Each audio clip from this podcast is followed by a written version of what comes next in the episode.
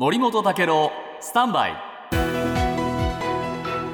長官読み比べです、はい。えー新聞読む前にですねこれ、えー共同通信が伝えている最新の情報で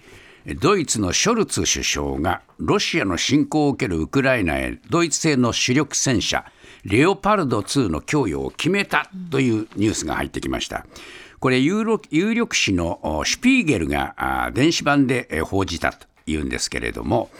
ポーランドなど保有国による供与も認めるということはですねドイツそのものからあこの戦車が出ていくことと、それから持っているのがいろんな国にありますから、その国があ出すこと。これはねドイツが認めないと出せないんですよね。そえーその両方認めるというふうに読めるんですが、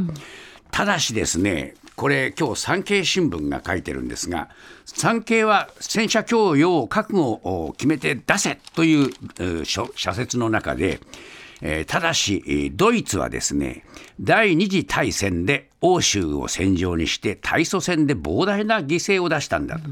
だから戦後、外国への軍事関係にこの関与することは非常に慎重な世論があるんだと。で現代の戦車は精密機械で、えー維持や補修へのえー人的関与も考えると軽々に決断できない事情があっただろうと。まあ、そういうことを十分理解した上でしかしドイツはヨーロッパを牽引すべき大国なのだからとこう言ってですね日本も先進7カ国の議長国として力を尽くしたい、えーやっぱりこの出せというふうに、えー言えということでしょう。読売新聞の社説もですね、えーこれロシア軍を撤退させる切り札になりうるので関係国は連携を維持しながら供与を早期に実現すべきだと。こういう世論が日本のマスメディアの中にもあった、その背景の中でどうやらドイツがですね、え覚悟を決めたということなんでしょうか。